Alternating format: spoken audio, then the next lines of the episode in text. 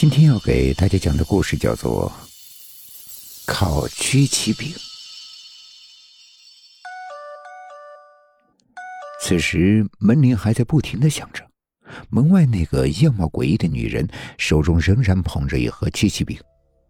事情要从一个月前说起，我因为工作调动的缘故，回到了这座故乡小城。为了上下班方便，我在这里租了一套公寓。虽然面积不大，但好在环境还算清净整洁，距离父母也比以前近得多。逢年过节还可以频繁走动，再也不必如以前那样需要提前一个月疯狂抢票，大包小包的跟着人山人海来回奔波。然而，搬入新家不到一周，我就遇到了一桩怪事。某个周末，我正在床上睡懒觉，忽然被一阵急促的门铃声吵醒。带着起床气，郁闷的打开门，门外是个不认识的年轻女人，穿着一件粉色毛衣，手里抱着一个纸盒。虽然长相还算不错，但不知道是不是因为头发凌乱的缘故，看起来似乎有些憔悴。有什么事啊？我撸了撸满头乱发，不满的质问道：“，你好。”女人似乎非常害羞，一直低着头不敢看我，只把手中的纸盒往前递了递。我是你的邻居，看你似乎是刚搬来的样子。我正好在做黄油曲奇，不小心烤多了些，就想着给你送一些来。你喜欢吃烤曲奇吗？啊，不了，谢谢，我不爱吃甜食。虽然刚搬家就有艳遇这种事情听起来似乎不错，但这种莫名其妙的礼物还是不收为妙。我随便找了个借口拒绝，而后便关上了大门。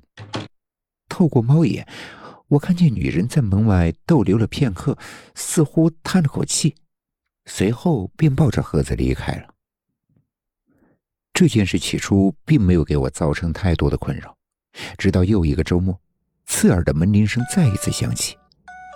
前一天晚上，我刚好通宵加班，此刻被吵醒，顿时化作暴怒的雄狮，冲到房门前，将门一把拉开。干什么？啊，你你好。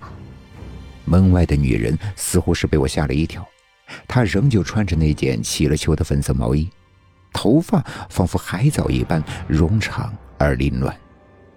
我我又做了一些考曲奇。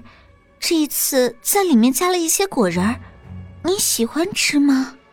不需要。我砰的一声关上了门，而后暗暗的骂了声：“神经病。”然而，到第三周的周末，我再次被门铃声吵醒时，哪怕神经大条如我，也感到事情有些不对劲了。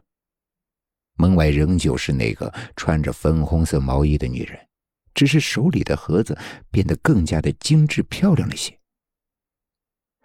看到我开门，他似乎很努力的笑了一下，把盒子朝我递过来。这一次做的是巧克力和芝士夹心口味的，你喜欢吃吗？不需要，别再送来了，你再来我要报警了。我疑惑又愤怒的丢下一句，再一次关上房门，并加锁了保险。女人走后，我忙不迭地穿好外套，起身下楼，去跟物业打听这个行为诡异的女人到底是哪门哪户的邻居。然而诡异的是，无论我如何描述她的长相仪容，物业经理都坚持肯定，这栋楼里根本就没有这样的一号人。我不死心，又去门卫室调阅了楼道监控。不巧的是，这个月楼内的监控安保系统正在升级，摄像头还没开启，没能拍到女人的行迹。兜兜转转了一大圈我蹲在大楼门口抽了一下午的闷烟，始终没看到有那么一个类似的女人出入，最终只能掐了烟头。